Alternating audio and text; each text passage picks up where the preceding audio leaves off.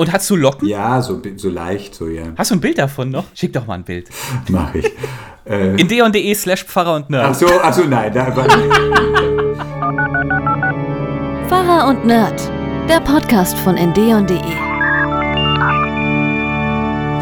Wie machen wir das denn jetzt? Tja. Ich habe, ich irgendwie ist es, es ist alles ein bisschen komisch, Leute. Erstmal herzlich willkommen und äh, schön, dass ihr dabei seid, dass du dabei bist.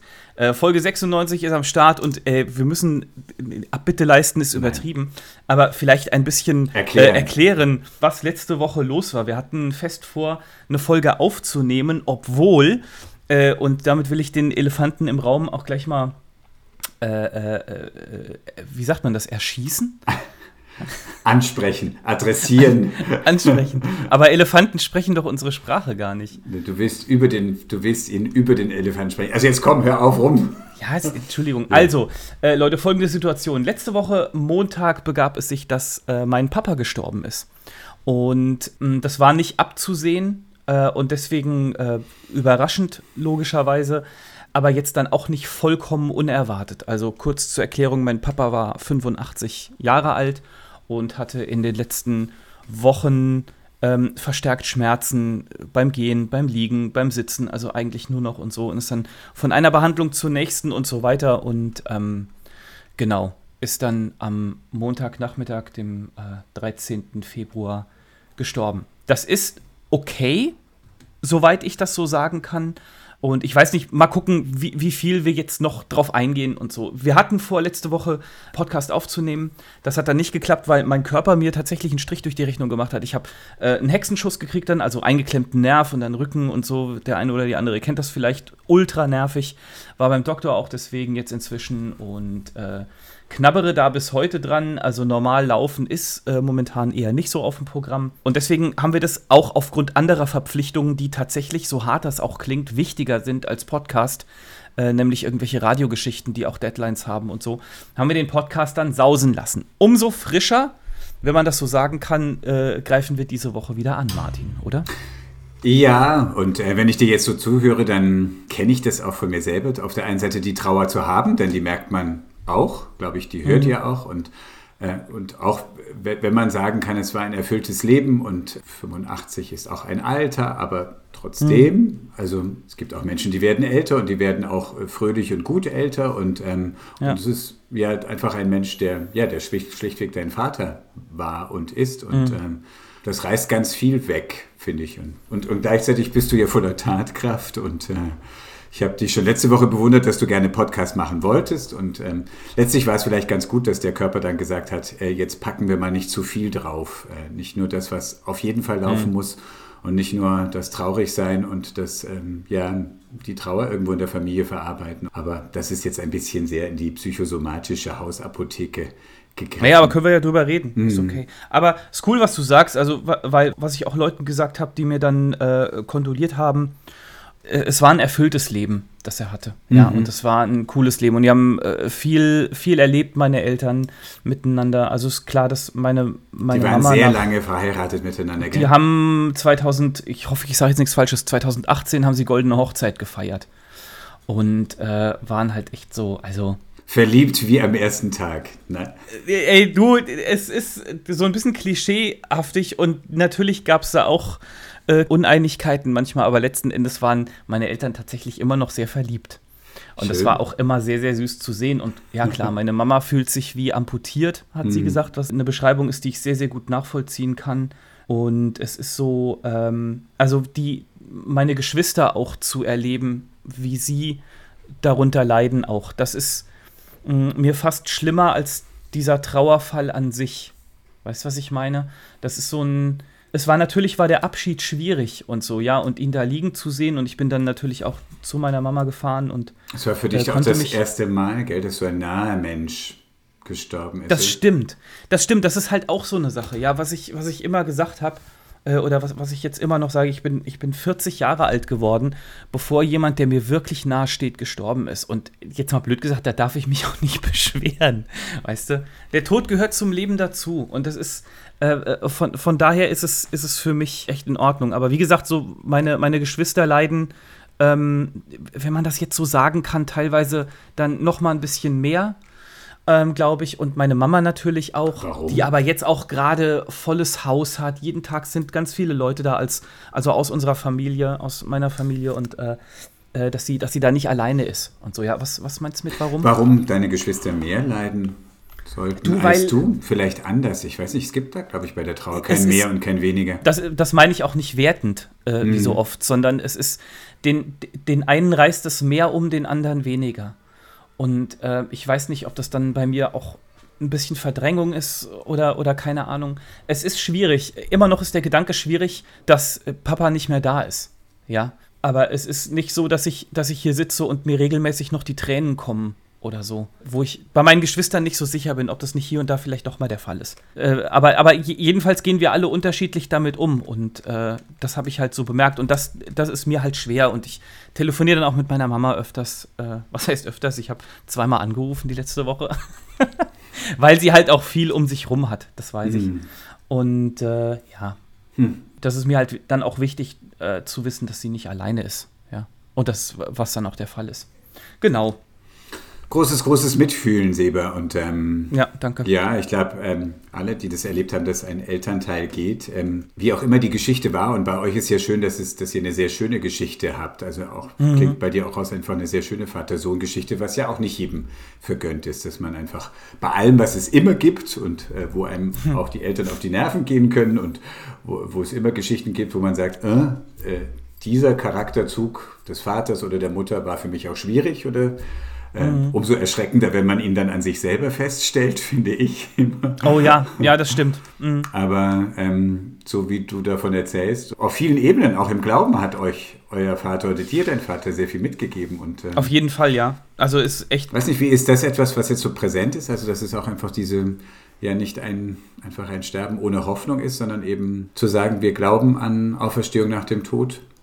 Definitiv, natürlich. Also mein Papa war ein großer Beter tatsächlich, ähm, der seine, ähm, seine stille Zeit sehr ernst genommen hat und was weiß ich, Gemeindeveranstaltungen wie die äh, wöchentliche Gebetsstunde, äh, wo, wo sich dann wirklich getroffen wird, um zu beten, äh, super ernst genommen hat und dahin gegangen ist, so oft er irgendwie konnte. Und ich hatte vor einigen Monaten tatsächlich erst ein Gespräch mit ihm darüber, wo er mir ein paar Geschichten erzählt hat. Also er war als Architekt tätig lange Jahre und er hat mir spannende Geschichten erzählt, wo, wo es um, um Dinge wie so Baugenehmigungen ging und so und wo er vorher gesagt hat, im Gebet, Gott, das ist eigentlich nicht möglich, dass das jetzt so und so hinhaut. Und dann hat es zu Gott gebracht und es hat halt doch hingehauen, aus welchem Zufall in Anführungsstrichen auch immer. Und ähm, das war super schön, nochmal mit ihm darüber zu reden, wie gesagt, vor einigen Wochen oder Monaten eher.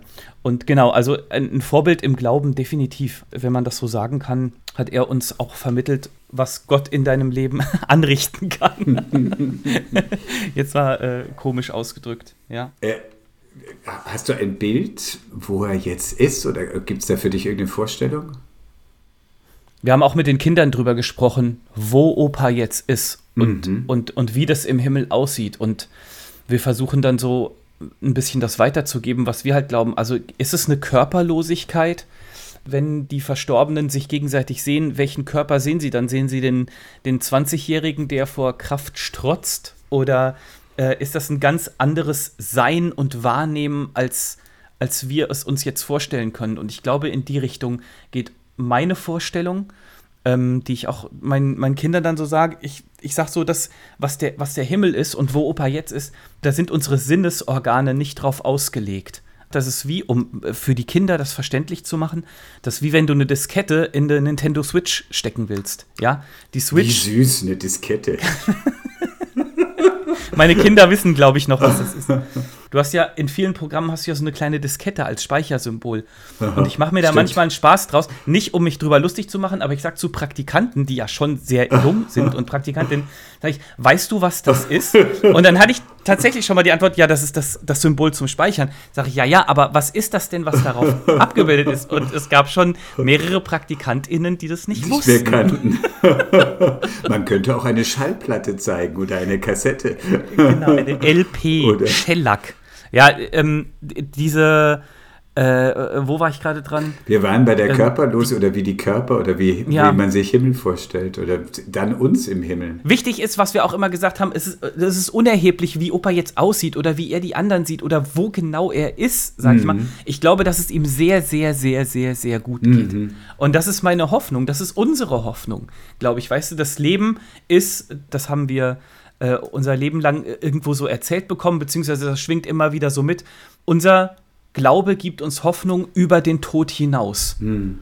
Und in so Fällen, glaube ich, zeigt sich dann, ist das eine Floskel oder ist das was, was mhm. wir wirklich glauben können? Mhm. Ja, eine meiner Schwestern sagte in dieser Intensivtrauerphase, würde ich mal sagen, äh, kurz nachdem es passiert ist, ich hoffe so sehr, dass das stimmt, was wir quasi unser Leben lang erzählt bekommen haben und selber erzählen unseren Kindern. Ich hoffe so sehr, dass das stimmt. Weißt du, wir, wir werden es nie wissen, bis es dann mal so weit ist. Bei dir ein bisschen eher, bei mir ein bisschen Danke. später. Wie schön, dass man schon verabschiedet wird.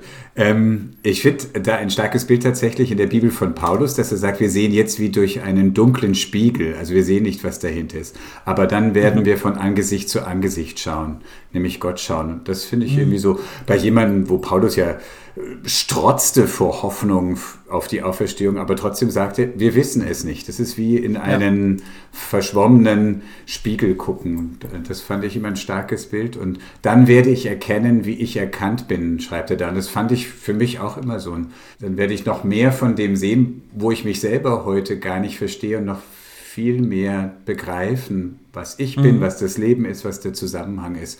Das ist so eine Hoffnung über den Tod. Dann finde ich irgendwie gerade bei deinem Vater, weil du sagst, dass er eben so ein starker Beter war und so stark geglaubt hat. Ähm, in, bei den katholischen Beerdigungen gibt es oft diesen Satz, ähm, er möge schauen, was er geglaubt hat. Und, ähm, das, ja, definitiv. Das habe ich auch mehreren Leuten äh, geschrieben, äh, dass wir in unserer Bubble, also in unserer äh, frommen Bubble, sage ich mal, sagen, er, er darf jetzt sehen, was er sein Leben lang geglaubt hat. Und das ist ja dann was Positives. Es, ist ja, es könnte Total. ja auch jeder, jemand nur an Horror glauben, der dann kommt, aber in dem Fall ähm, hat er an, an, an Gottes Reich, an Gottes Kraft, an etwas überirdisch Positives geglaubt und da dann zu sagen, er möge schauen, was er geglaubt hat. Und, ähm, und dieses so, ich denke auch immer, könnt ihr mir vorstellen, aber widerspricht mir das einfach auch die Glaubenskraft deines Papas auch dir hilft. Also manchmal so die Erinnerung so, Mensch, aber der hat es auch geglaubt. Äh, und also ich finde, es bestärkt dann auch den eigenen Glauben. Oder ist es nicht so? Es ist schön, dann seine Geschichten zu hören mhm. und so, aber letzten Endes ist das was, was natürlich jeder mit sich selber ausmachen muss, quasi. Also nur mhm. weil mein Papa äh, so und so drauf war, geistlich oder in anderen Dingen, muss ich das ja nicht genauso Nein, machen. Das ist kein ich Automatismus. Noch, ich habe bestimmte Dinge von ihr mitbekommen, auch, auch im, im Glaubensleben und so und bestimmte Prägungen, aber halt definitiv auch Dinge, die ich, die ich heute hinterfrage und wo ich sage, das mache ich bei meinen Kindern jetzt anders. Also was äh, bestimmte Dinge, die bei uns früher zu Hause streng gehandelt wurden. Ja, also ähm, das ist ne, natürlich an Fasching beispielsweise. Ja, verkleidet wurde bei uns nicht. Und es wurde auch, das habe ich wahrscheinlich auch schon mal erzählt, auch vermieden, auf sowas wie eine Kirmes zu gehen oder so, weißt du, weil das war letzten Endes, was das Wort dafür, Welt, unzüchtig. Weltlicher Tanz Weltlich. und Versuchung. Genau, ja. Und, und auch, auch aus so einer Schiene, auch von seinem Vater geprägt, mhm. kam mein Papa, mhm. ja. Und ja, ich, ich glaube, dass, dass Geistlichkeit äh, sich auch weiterentwickelt, ja, und dass, dass auch wir geistlich ernsthaft äh, sein können und, und glauben können und eine Beziehung zu Gott haben können äh, und auch diese Gewissheit haben können, ohne dass wir uns äh, sklavisch an Althergebrachtes halten. Ähm, natürlich ist das ein super weites Feld, wo man gucken muss, was gibt man seinen Kindern weiter, welchen Prinzipien folgt man selber im Leben und so weiter. Aber die Basis hat mein Papa gelegt. Und ich Oder meine Eltern. Ich finde es immer, auch wenn ich das selber für mich natürlich begreifen muss und natürlich irgendwie kein Automatismus ist, was haben die vor mir geglaubt, meine Eltern oder so. Aber manchmal ist es einfach ganz schön, sich dann sozusagen so einzulullen wie in eine behagliche Decke und zu sagen, weißt du, ich, mir geht so, dieses Kirchenlied hat meine Oma sehr gemocht mhm. oder bei den Glaubenssätzen oder da denke ich an meine Mutter, also die zum Beispiel eine starke mhm. Glauben an Christus hatte und dann, dann hat es manchmal einfach so was Schönes und das ähm, ist dann für mich was Bestärkendes. Oder eben, wie gesagt, manchmal einfach ein sich einhüllen und in wie eine Decke und man weiß schon, man muss dann wieder raus aus dieser behaglichen Decke und dann auch wieder selber seinen Weg gehen. Aber ja, ja. so. In der Bibel heißt es die Wolke der Zeugen. Also sozusagen die Menschen, die auch vor einem geglaubt haben und die einen manchmal so behaglich umhüllen können. Wolke meint etwas sozusagen himmlisches, was einen trägt und flauschig ist. Ätherisches. Ja, also jetzt nicht was, mhm. was einem die Sinne vernebelt. könnte, man, könnte man ja bei einer Wolke auch genau, denken. die rauchen alle. genau. genau. Ich fand schön, du hast mir da in dieser, in den Tagen direkt nach dem Tod von deinem Vater hast du mir per WhatsApp einen Spickzettel für den Umgang mit Trauernden geschickt. Also das war jetzt nicht von dir geschickt ja. mit dem Sinne, so geht jetzt bitte mit mir um, sondern einfach, weil du es entdeckt hattest und es sehr ähm, hilfreich fandst. Und ähm, mhm. fand auch irgendwie, da ganz oben steht, weniger reden, mehr zuhören. Ja. Insofern schweige ich jetzt auch sofort. genau, aber auch zu reden jetzt. Genau, aber das fand ich ganz gut und auch nicht irgendwie sozusagen anfangen von anderen Geschichten zu erzählen. So, ah ja, bei mir war das auch so. Finde ich eine große Gefahr, also die ich auch kenne, dass man sagt, ja, bei mir war das so und so, aber eben bei der Geschichte von bei, bei dem Verstorbenen zu bleiben, der jetzt gerade trauert und ähm, äh, Verlust nie kleinreden, Geduld mhm. haben, einfach da sein. Das ging mir bis zur Beerdigung so. Da mit manchen Leuten, die bei der Beerdigung waren, ähm, habe ich nicht einmal gesprochen, aber ich habe gesehen, sie sind da und das fand ich wahnsinnig tröstend und hat mich einfach mhm. auch gefreut, wenn Stille aushalten können. Trauernde haben einen Menschen verloren, nicht den Verstand. Das finde ich auch gut. Und das letzte fand ich auch, ich sollte mich regelmäßig melden. Also ja, genau, nicht dieses meld dich, wenn du was genau. brauchst, sondern ich muss mich regelmäßig bei der trauernden Person melden. Also ich habe diesen Spickzettel gefunden, ich weiß, ich habe einen Screenshot gemacht und habe ihn dir geschickt, mhm. aber ich weiß überhaupt nicht mehr, wer den hochgeladen hat. Voll Mist. Äh, ich versuche den trotzdem euch in die Shownotes zu packen. Ähm, wie gesagt, Spickzettel für den Umgang mit Trauernden, wo ich mich jetzt nicht ganz so viel äh, wiedergefunden habe, aber wo ich trotzdem sehen kann, ähm, das sind gute Tipps, ja. Also, wenn da jetzt zum Beispiel steht, Floskeln trösten nicht, ich war jetzt nicht böse, wenn mir jemand hm. eine Floskel an den Kopf geworfen hat, äh, äh, um sein Beileid zu yeah. bekunden. Das ist okay. Ja. Also bevor ich gar ähm, nichts sage, dann sage ich doch lieber mein herzliches Mitgefühl. Also ich finde so solche geprägte, ich will es ja. nicht Floskel nennen, sondern es sind einfach geprägte Worte und die geben einem doch auch was an der Hand und sie sind auch schön. Also Mitgefühl ist für mich was sehr, sehr Schönes. Ich fühle mit dir. Das heißt aber nicht sozusagen, ich setze ja. mich eins zu eins in deins. Nein, es ist deine Trauer aber ich, äh, ich drücke aus, dass ich äh, Beileid finde ich auch, mein Beileid finde ich auch, jetzt keine Floskel, sondern etwas, was auch etwas ausdrückt. Da macht der Ton die Musik, finde ich. Also, ja.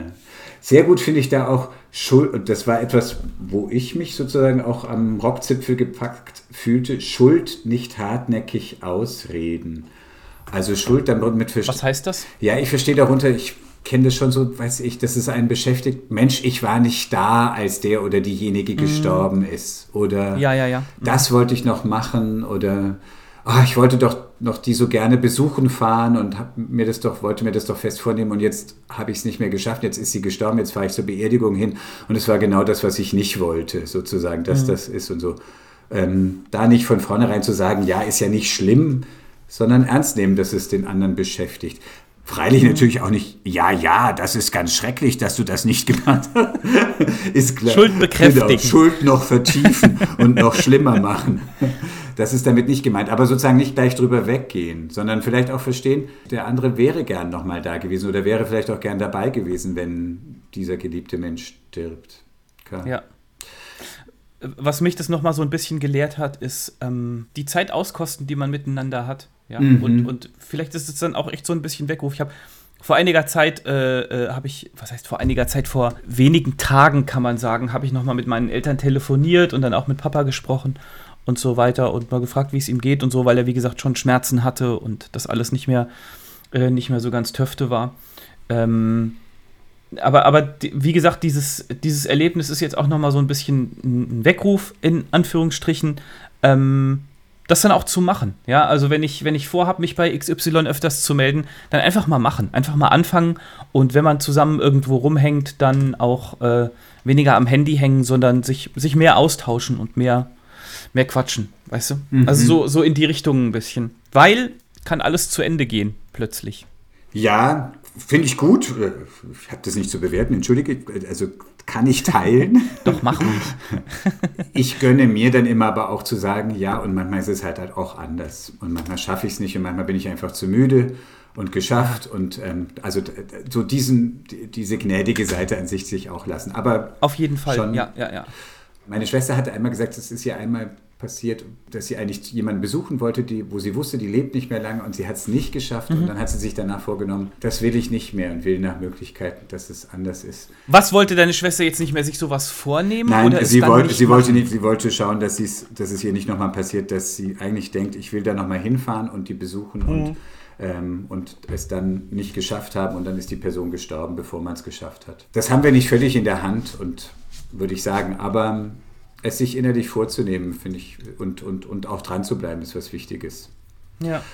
Abschließend die Gewissheit und der schöne Gedanke daran, dass ich ihn wiedersehen werde. Das ist halt, wenn ich traurig werde, weil der Gedanke, hatte ich eben gesagt, immer noch ungewohnt ist, dass er nicht mehr da mhm. ist, dann ähm, versuche ich mir das möglichst schnell in den Kopf zu rufen. Wir haben diese Gewissheit. Wir dürfen daran glauben, dass wir uns wiedersehen und dass dann, wie es in der Bibel steht, alle Tränen abgewischt sind. Und dass wir dann nicht mehr leiden, sondern dass wir, dass wir dann von Liebe umgeben sind und dass wir in Gottes Nähe sind. Und das ist so das, was mich dann wieder so ein bisschen hochzieht. Dein Blick sagt ja, aber die Bibel meint das ja ganz anders. Nein. ich hab, äh, mein Blick sagte, dass ich. Ja, Seba, da muss ich dich jetzt enttäuschen. das steht da nirgends. es wird heulen und Zähne oh. klappern sein. Nein, äh, gar nicht. Das ist auch meine Hoffnung. Ähm, wie auch immer dieses Wiedersehen ist, aber also an so eine Verbundenheit und an ein Wiedersehen über den Tod hinaus glaube ich auch und hoffe darauf und ähm, wir können es halt nicht wissen, ja. aber wir, wir hoffen darauf. Ja. Wir dürfen die Hoffnung haben. Und wir haben viele Zusagen in der Bibel, äh, die, die, die, die, die genau das aussagen, letzten Endes. Glaube ich Absolut. zumindest. Ich weiß nicht wie viele, aber ich sage das jetzt mal. Ja, so. so eine Stelle, die, die, die wir beide ja auch so lieben. Dieses Ich bin gewiss, dass weder Tod mhm. noch Leben, noch Hohes noch Tiefes, genau. noch der Tod noch irgendwer uns scheiden kann von der Liebe Gottes, die in Jesus Christus ist. Und dieses, das ist für mich so dieses Unverbrüchliche, die Liebe geht über den Tod hinaus und die hört nicht auf. Und, ähm, ähm, und äh, dieses Gott ruft beim Namen und Gott hat mich ins Leben gerufen und die Menschen um mich und die ganze Schöpfung und und, und das tut er auch neu. Das ist mein großer Glaube, dass sozusagen dass es auch diese Neuschöpfung gibt, dass es ja den Tod gibt und den Abbruch und da gibt es auch nichts sich vorzumachen. Also mhm. das gibt es in verschiedener Hinsicht. Manchmal empfindet man den Tod als einen totalen Abbruch und als nur grausam und wirklich wie so ein Schnitt, wie eine Amputation, wie du es ja auch erzählt mhm. hast. Und, und manchmal ist es tatsächlich so, wie wenn der Verstorbene, die Verstorbene einfach in ein anderes Zimmer gegangen wäre, wie durch eine Tür hindurch und ähm, es gar nicht so schmerzlich ist, weil es einfach ein ganz natürlicher Übergang sein durfte. Das gibt es mhm. ja auch. Also ich glaube, so sind einfach auch, wie man das Sterben erlebt, ganz unterschiedlich sein kann und da auch kein richtig und kein falsch gibt. So wie es auch keine richtigen und keine falschen Trauerwege gibt, sondern einfach zu schauen, was ist mein Trauerweg und wo stehe ich gerade, was ist gerade wichtig für mich. Klar gibt es falsche Trauerwege. Wenn du jetzt merkst, jemand ist nur am Verdrängen und sagt, ja, ist ja alles gar nicht so schlimm, ich kenne so ein Erstarren in der Trauer, also dass man da nicht mehr rausfindet. Ja. Da würde ich, was heißt falsch? Da würde ich einfach sagen, ja. das bedroht einfach die Lebenskraft, weil man nicht mehr herauskommt. Dass, äh, genau, ja. und da, da, da, wäre es auch dann, glaube ich, an der Zeit, eine Therapie zu machen. Mit vielleicht. Wahrscheinlich war meine Begriffswahl falsch, also war meine Begriffswahl falsch war falsch. Du hast völlig recht. Ähm, was ich damit sagen wollte, ist, es gibt nicht den Trauerweg, der heißt so und nun musst du aber folgendes und wenn du das nicht tust, dann mhm. überspringst du eine Phase oder dann, äh, sondern ähm, jeder hat seinen eigenen Weg, da durchzugehen. Und, aber also am schlimmsten finde ich das Stehenbleiben, habe ich erlebt. Also wenn man erstarrt und eben es kein Weg ist, sondern ein Festgefrorensein in Trauer. Mhm.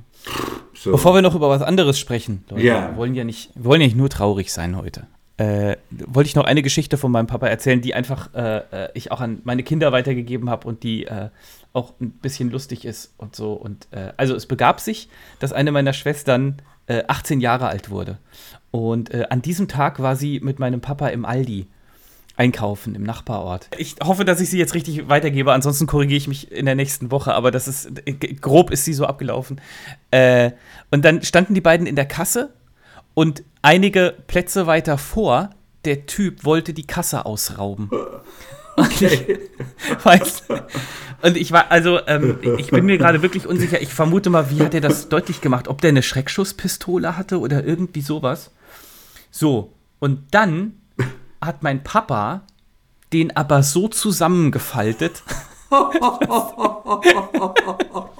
dass der, dass der weggelaufen ist. Der Typ ist weggelaufen und hat sein Portemonnaie liegen lassen. Glaubst du das? So war mein Papa drauf. Wahnsinn. Respekt. Und so konnte der dann ermittelt werden. Und so, und ja, ich glaube, meine Schwester erzählt heute noch, dass sie da auch echt Schiss hatte. Ja. Also ich meine, hallo, die Eier muss man erst mal haben. Also ganz ehrlich. Was ist das hier für eine Unverschämtheit? Sie lümmelt der, sie. Der, hat, der Typ hat mit, mit allem gerechnet, außer mit meinem Papa. Wahnsinn. Respekt, echt gut. Ja. Martin, yeah.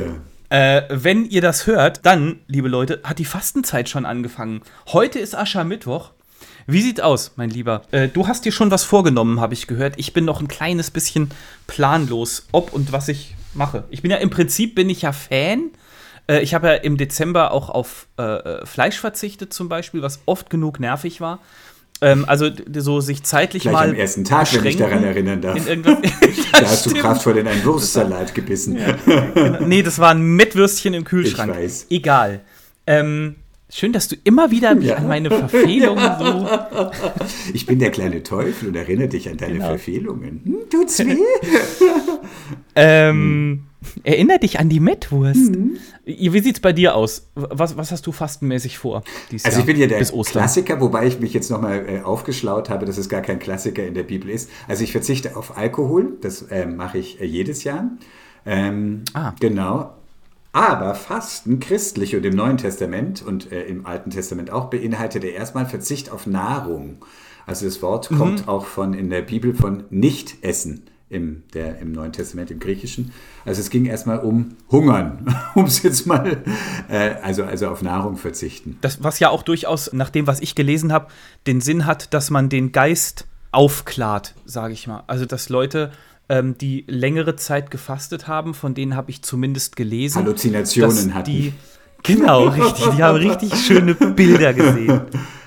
Nee, dass die, äh, wenn der Körper mit dem Verdauen und Verarbeiten nicht mehr beschäftigt ist, dann, dann geht im Kopf mehr ab. Irgendwie so, weißt du? Ja, also äh, da können jetzt gerne die physiologisch und medizinisch Bewanderten unter uns, äh, uns aufklären, ob es, also ich glaube, diesen körperlichen Effekt gibt es schlichtweg.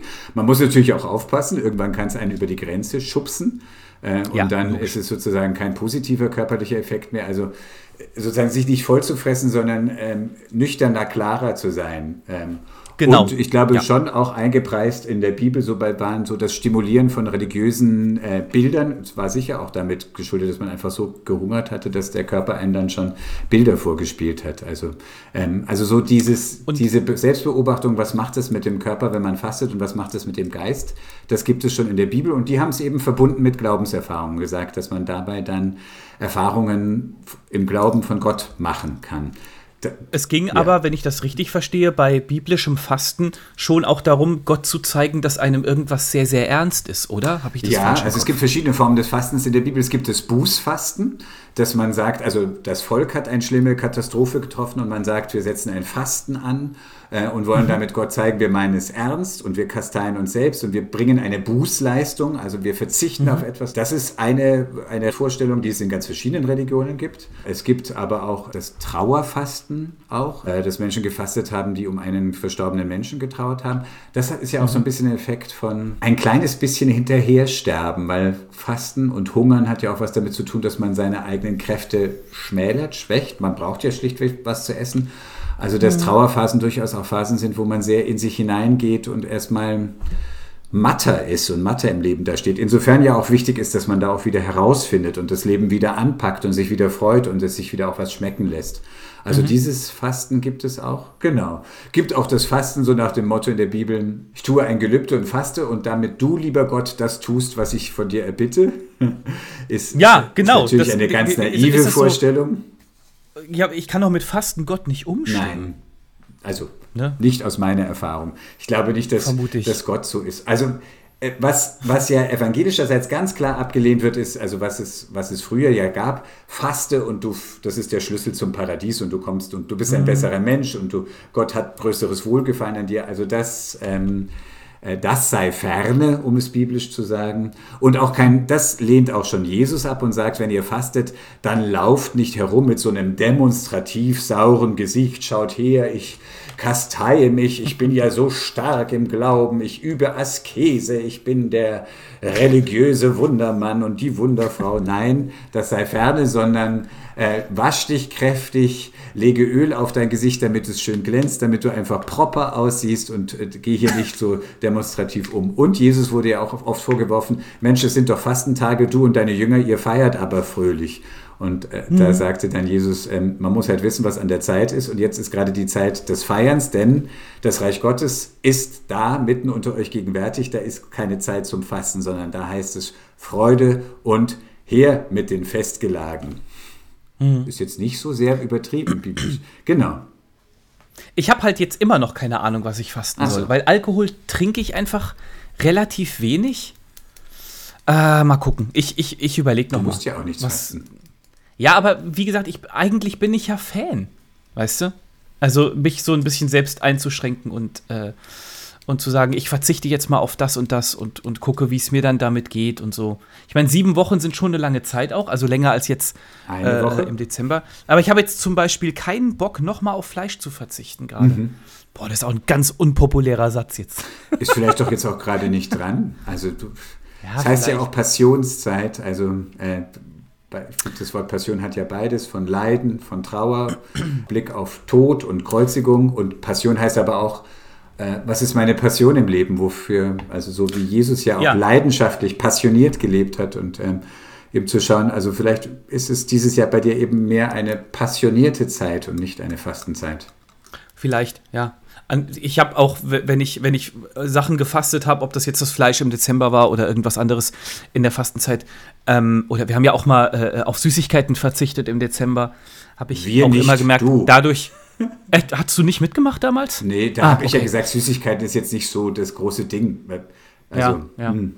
Da habe ich jedenfalls dann auch immer gemerkt, die Zeit ist dadurch nicht geistlicher mhm. geworden in irgendeiner Form. Oder ich habe nicht Weihnachten dann ganz anders erfahren oder so, wie man sich das vorher so denkt. Naja, wenn ihr eine Idee habt, äh, was ich fasten könnte, es ist noch nicht zu spät, auch wenn der Aschermittwoch schon ein paar Tage her ist. Schreibt uns eine E-Mail, Pfarrer und Nerd, at indeon.de. Und wenn ich so drüber nachdenke, es ist, äh, merke ich auch, es ist bei mir gar keine geistliche Übung mhm. irgendwie, sondern es geht immer nur um mich. Also meine ich jetzt gar nicht so negativ, aber ähm, es, ich fände es auch vermessen, jetzt zu sagen, Gott, für dich verzichte ich jetzt auf XY. Ich glaube, Gott ist es relativ egal. Mm. Also Gott möchte, dass es uns gut geht und dass wir kontrollieren im Sinne von, übertreibe ich es gerade mit Alkohol, um jetzt das Beispiel nochmal zu bringen, und würde es mir gut tun, jetzt mal auf Alkohol zu verzichten.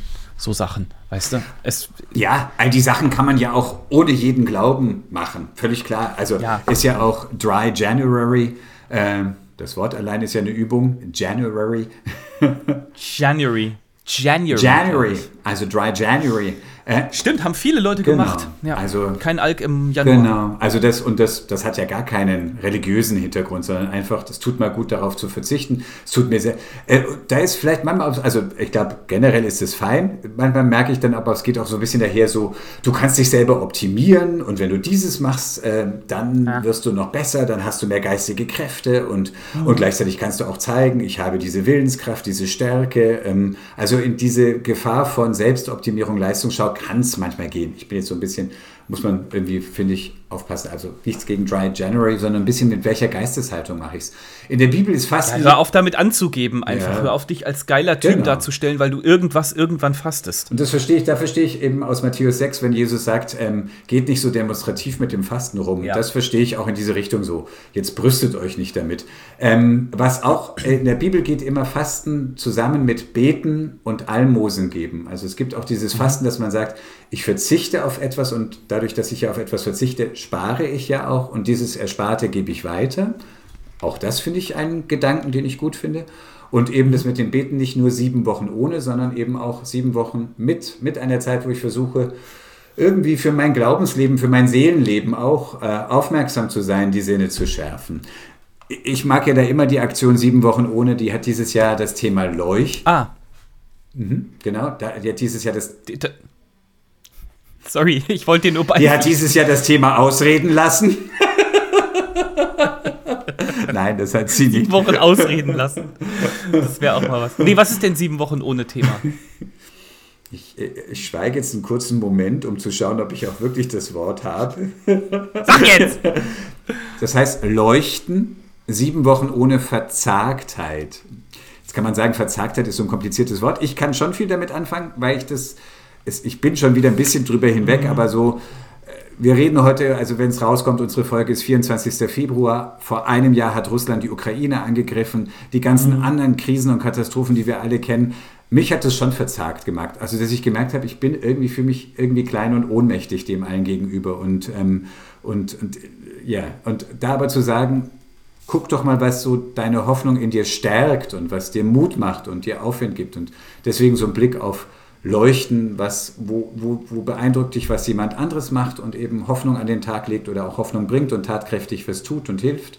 Und wo es auch einfach gute Geschichten gibt, so wie jetzt nach dem Erdbeben, wo einfach es schon diese Wunder gibt, dass immer noch nach vielen, vielen Tagen nach dem Erdbeben bis ja. zum letzten Wochenende noch hin immer noch Lebende geborgen wurden. Und ähm, mhm. das sind einfach zu sagen, ja, es ist ganz viel Schreckliches, aber ich schaue auch dahin, wo es Gutes gibt. Genau. Ich habe das mit einer ganz kleinen, banalen Übung, die habe ich mir auch vorgenommen. Eine Freundin hat mir schon vor längerem ein Einmachglas geschenkt. Also du weißt, mhm. Einmachglas, wo man normalerweise Sachen drin einmacht. Marmelade und saure Gurken einmacht, genau. Und dazu hat sie mir so schön ausgeschnittene, ein bisschen festere Zettel gegeben mhm. und gesagt, ähm, für die glücklichen Momente, um die aufzuschreiben. Und äh, ich mhm. hatte das eine Zeit lang im Gebrauch, immer wieder mal. Und jetzt habe ich mir auch einfach gesagt, das aktivierst du jetzt wieder in der Zeit und schaust, wo begegnen dir in diesen sieben Wochen einfach richtig schöne, glückliche Momente, Stunden, ganz einfache Sachen wie mal wieder tanzen und gewesen oder ähm, war ein toller Tag im Garten oder mhm ähm, ein schönes Gespräch, ein toller Podcast, ähm, das Aufschreiben und mit Datum. Kannst du, genau. Nach jedem Telefonat mit mir kannst du einen Zettel machen. Wieder mal super mit Seba telefoniert. Er hat mich mal genau, wieder und diese, geschissen. Diese, diese Zettel sammelst du dann? Die kommen und, in das äh, wann, wann zieht man die raus? Weil meine Frau macht das tatsächlich auch. Also halb regelmäßig, mhm. sage ich mal. Aber wann ziehst du die raus? Wann ich will. Also ich kann, äh, ah. also jetzt da ist natürlich als Übung oder als Ziel zu sagen, eben nach den sieben Wochen zu Ostern nehme ich irgendwann auch das Glas zur Hand und schaue, was war denn in diesen sieben Wochen? Und das ist ja auch gleichzeitig so ein bisschen so, dass die Zeit nicht einfach nur so dahin fließt, sondern ich dann auch nochmal gucke, ach stimmt, da war das, da waren wir da eingeladen oder hier ja. war ein toller Theater- oder Konzertabend oder so oder hier war dieses Schöne und sich einfach nochmal, sich nochmal ein zweites Mal daran freuen. Weil man sich ja, äh, äh, das ist ja erwiesen, viel besser an die schlechten Sachen erinnert. Vielleicht auch eine Übung für euch zu Hause. Einmachglas hat jeder Echt? irgendwo. Man kann auch, ja, wahrscheinlich, oder hast du irgendein Glas? Ein leeres Nutella-Glas hm. geht auch. Schneidest du oben einen Schlitz rein und dann kommen da so lustige Vorher kleine ausspülen. Rein. Ich find's toll. Hm. Vorher ausspülen wäre. Außer man will hinterher die Zettelchen noch abschlecken, mm. wenn da noch so ein bisschen Nutella dran ist. okay, Witzig. don't go further.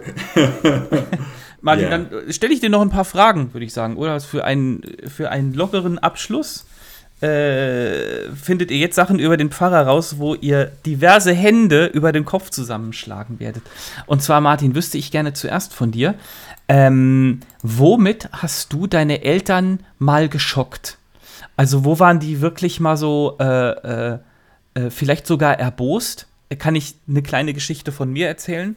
Ähm, es waren die 90er und äh, es war relativ en vogue bei verschiedenen Leuten, dass man sich die Haare blond gefärbt hat. So. Und so begab es sich, dass eine meiner Schwestern, liebe Grüße, äh, mir assistierte und die L'Oreal-Packung mir auf den Kopf knallte. Und ich hatte dann so blondierte Haare halt. Das war dann eher so ein Kükengelb bei mir. Aber ich hatte blonde Haare. So, und mein Papa war da wirklich sauer drüber. Der war wirklich sehr, sehr erbost. Das muss man jetzt auch mal sagen äh, äh, und hat, hat geschimpft. Deswegen, dass ich mir die Haare habe blond So wie bei demjenigen, der die Kasse ausrauben wollte. genau, ich bin dann auch weggelaufen und habe mein Portemonnaie liegen lassen. Seba postet auch, gibt euch in die Shownotes auch ein Foto wie, davon, wie er da damals aussah. Ich weiß gar nicht, ob ich da, also digital lief da schon mal gar nichts. Ich muss mal gucken, ob ich eins finde. Ich weiß spontan von keinem. Und die Haare waren danach tot und strohig. Nee, das ist dann halt rausgewachsen und das sah wahrscheinlich Ja, ja. vollkommen schlimm aus. Aber ich verstehe auch nicht ganz, warum man da dann so einen Aufriss drum machen muss. Wenn die Du hast halt Haare in deine halt, gottgegebene Haarfarbe eingegriffen. weiß ich nicht, ob das der Grund war. Ich glaube, dass da auch mitschwang, was sollen denn die Leute denken? So. Und ein bisschen. Mann, der Das- sich das die Haare färbt, ist ja auch irgendwie immer so ein bisschen, weiß ich nicht, keine Ahnung. Ich habe sie ja gebleicht, ich habe sie ja nicht gefärbt. Jedenfalls, ähm, Ich habe auch zwei solche Haargeschichten, zwei unterschiedliche. ah, okay, das ist ja interessant. Du hast doch gar keine Haare. Ich hatte mal Haare, ich hatte sogar mal sehr viele. Ach so. Die erste Haargeschichte ist, als ich noch sehr viele Haare hatte, im Zivildienst. Ich hatte eigentlich Mhm. schon immer schon in der Schule, ich will mir mal die Haare lang wachsen lassen. Ich habe da immer so eine Kommbau ein Haus, so eine Glockenfrisur gehabt. Das habe ich auch probiert, hat nie geklappt. Ja, ich hatte eben kräftigeres und größeres und mehrere, mehr Mhm. Haare als du. Und, die, und dann im Zivildienst, Klassiker, habe ich sie mir wachsen lassen. Mein Papa hat mich da eine Zeit lang nicht gesehen und hatte Mhm. dann so ein Stell dich ein ähm, ausgemacht, äh, hat er sozusagen uns drei Brüder, die wir alle dann noch in München waren. Er war in München und hat gesagt, er ist von dann und dann in dem und dem Café und wir kamen so nacheinander. Und mein Vater saß, es war ein sonniger Tag, er sah draußen, guckte so in die Sonne und ich war wahrscheinlich so ein bisschen in der Sonne gestanden, von daher nicht ganz so zu sehen. Und Die Lichtgestalt. Mit, die Lichtgestalt und eben wie Engel nun mal sind, mit langem Haar.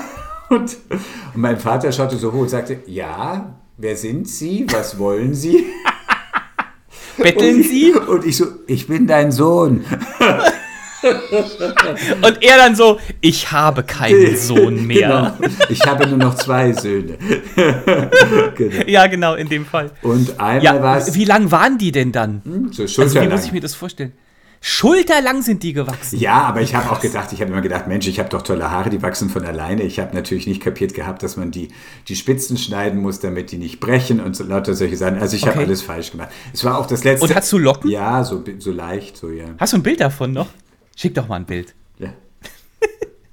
Mach ich.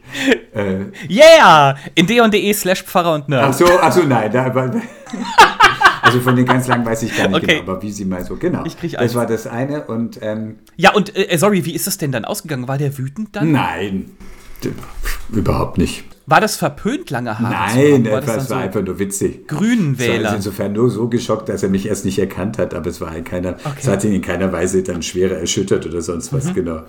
Und einmal hatte ich da habe ich extra vorher noch meine Oma angerufen, weil äh, Mhm. da hatten, so wie du, ähm, ich hätte mir auch immer mal gewünscht, die Haare mal blondiert zu bekommen. Und ähm, solange ich noch welche Mhm. hatte, haben Freunde mir das geschenkt, dass sie mir, da da eine, kam extra eine Friseurin und es war ein kleines Event und ich bekam die Haare blondiert. Und, ähm, und Komplett. ja, aber es hat auch nur so wie bei dir nur so bedingt funktioniert. Sie waren eigentlich dann mehr so, mehr so orange, muss man sagen. also es sah so, ja, so, naja, aus. Hey, es war unsere Entscheidung. Ja, und das genau, ist okay. Wenn okay. wir die Haare so haben wollen. Dann starb aber justament kurz danach meine eine Großmutter. Und ich dachte, Mist. Und jetzt habe ich diese Blondierung und komme da vor der versammelten Familie so als der blondierte Oh. Typ. Und dann dachte ich, hilft ja jetzt nicht, ich könnte es mir jetzt nur runterschneiden lassen. Dachte ich, müssen wir halt jetzt durch. Ich habe meine Eltern informiert. Aber dann war noch meine andere Oma und da wusste ich nicht ganz genau, ob die nicht lauthals eine Bemerkung loslassen würde. Und dann Okay. habe ich sie angerufen und gesagt, Oma, ich muss mit dir ein Stillhalteabkommen schließen. Und sie sofort, oh ja, gerne. Was gibt's Genau, denn? sofort. Mache ich gerne, ich verspreche dir alles. Und dann, und dann war auch so, dann sah sie mich und sagte, ich sag nichts. Das war Mm. Mega, genau. mega Okay, Oma. also das zu den Geschichten, wo wir ein bisschen unsere Familien geschockt Und sonst hast du, äh, witzig, dass wir jetzt nur bei den Haaren haben. Gelandet sind. fünf in der Latein nicht ex, geschockt. ex, Extemporale.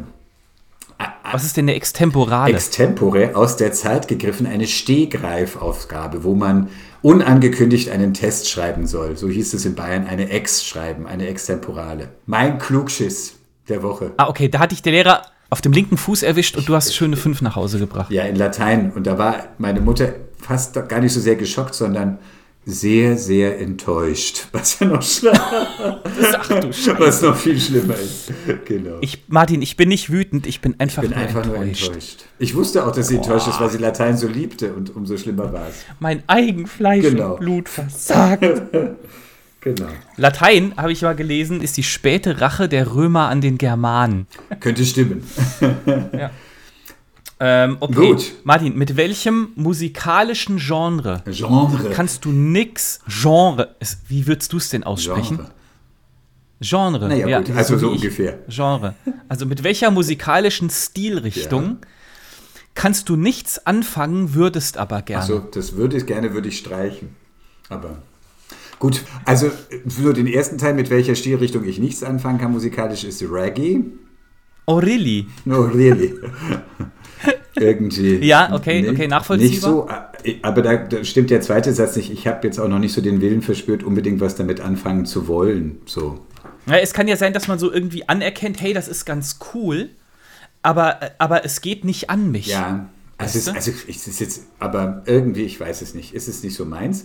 Jazz, also so richtiger, nicht nur so der ähm, Aufzug Jazz, den ich höre, sondern der, wo ich immer bei anderen Leuten, die wirklich was davon verstehen, sehe, Ja, ja, oh, ja. das ist eine höhere Kunst und da müssen die Ohren ja sowas von geschult sein und äh, anscheinend, also so, wenn ich da zuschaue und äh, wenn man dann sieht, wie das genießen, wie jetzt dann nochmal da ähm, das eingestreut wird und dieses Motiv wieder verwoben wird, ähm, genau, Ja. da stehe ich einfach nur staunend und ahnungsbefreit davor Da bin ich total bei dir. und würde gerne mehr verstehen. Ah, du würdest gerne Ja. mehr verstehen. Ah, da trifft es dann also Da schon trifft zu. es Ja, dann zu. ja verstehe ich. Und ich glaube, das ist auch ganz geil, in so einem, in so einem äh, verrauchten Café dann Ja. zu sitzen und irgendwie so Musikern zuzuhören, die, die einfach nur abgehen und das wirklich als hohe Kunst betreiben und die Musik in dem Moment entsteht, wo sie So eine gespielt wird. Jam-Session und da sitze ich immer nur und denke Genau. mir, mhm, die Minuten vergehen so. Und jetzt Strophe 2, bitte. Sehr früher, wenn ich so beim äh, Küche aufräumen oder so, wenn ich so Techno gehört habe, dann kam meine Mama immer und hat gesagt, wann kommt denn da die zweite Strophe? Aber ich finde, so ein bisschen den Effekt hat auch klassische Musik, so, so mein erstes Weihnachtsoratorium, so die in der Arie. Und dann sieht man, hatte ich so das Text, also der Text war abgedruckt, da sage ich, ah, sie ist gleich fertig. Nein, sie fängt wieder von vorne an. Oh nein, da Capo! Ah, scheiße. Und sie braucht für diesen Ja. Einsatz, hat sie jetzt schon ewig gebraucht. Ja. Ja. Oder auch, also was ich, äh, was man sicherlich auch genießen kann, ist so, also so Oper, Operngesang, aber das wird niemals meine Welt sein. Also so äh, mit so, ich muss da immer an die eine Szene aus Ziemlich beste Freunde denken, wo die zusammen in die Oper gehen und der, der Hauptdarsteller muss die ganze Zeit nur lachen, weil er sagt, der Typ ist ein Baum. Weil, weil der Schauspieler auf der Bühne hat, als Baum verkleidet ist und sagt, der ist ein Baum. Und dann müssen sie beide lachen und gehen dann irgendwie, weil sie es einfach lächerlich finden. Aber da gibt es auch die schöne Szene Baum. aus Pretty Woman, wo er sie dann in die Oper extra fliegt und, und dann Ja. gespannt ist und sie sitzt da und ihr laufen die Tränen runter, obwohl sie noch nie eine Oper gehört hat. Ja. Ja. So, so, So kann es auch bestimmt sein. auch gehen. Gut. Ja. Als dritte und letzte Frage nehmen wir noch unsere Talkbox zur Hand, die ihr nach wie vor beim Neukirchener Verlag in ganz vielen verschiedenen Ausprägungen bekommt.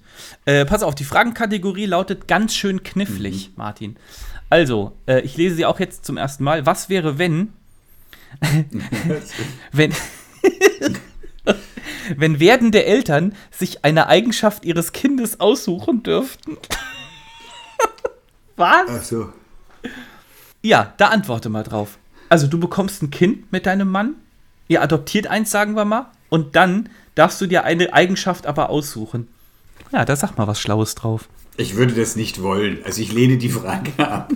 Nein, ich finde, es muss ein Überraschungspaket sein. Ist irgendwie, also tatsächlich, also das, Sehe ich genauso wie du. Aber wenn ich. ich glaube, dieses Was wäre wenn, ich glaube, das wäre furchtbar. Das, das ist meine Antwort. Wäre doch schlimm. Ich glaube nicht, dass diese Eltern glücklicher werden mit ihrem Kind. Nee, wahrscheinlich Klingt nicht. jetzt irgendwie, aber so dieses, ähm, es soll schön sein. Genau, mein Kind. Ich hätte gern ein schönes. So ein schönes Arschlochkind raus. Genau. es soll klug sein. Wäre voll Und schwierig. dann wird es so ein ungerechtes Brain-Monster. Oder Ja. ähm, es soll gütig sein oder menschenfreundlich. Und dann kann es vor lauter Güte, kommt nicht über die nächste Straße. Und ähm, Wir sind ja hier in einem mega unrealistischen Zusammenhang. Ich würde mir wünschen, dass mein Kind nie kotzt. glaube ich. okay. Dass das einfach nicht passiert. Dann kriegt es ein Magengeschwür, weil es das gar nicht raus will. Ja, also Auch nicht auch gut. nicht gut. Ich habe gestern mit einer Pferdebesitzerin gesprochen. Wusstest du, dass Pferde wirklich nicht kotzen können? Ach so. Und dass daher der Spruch kommt, man hat schon Pferde kotzen Ah. vor der sehen. Apotheke. Hat man nämlich nicht. Ah.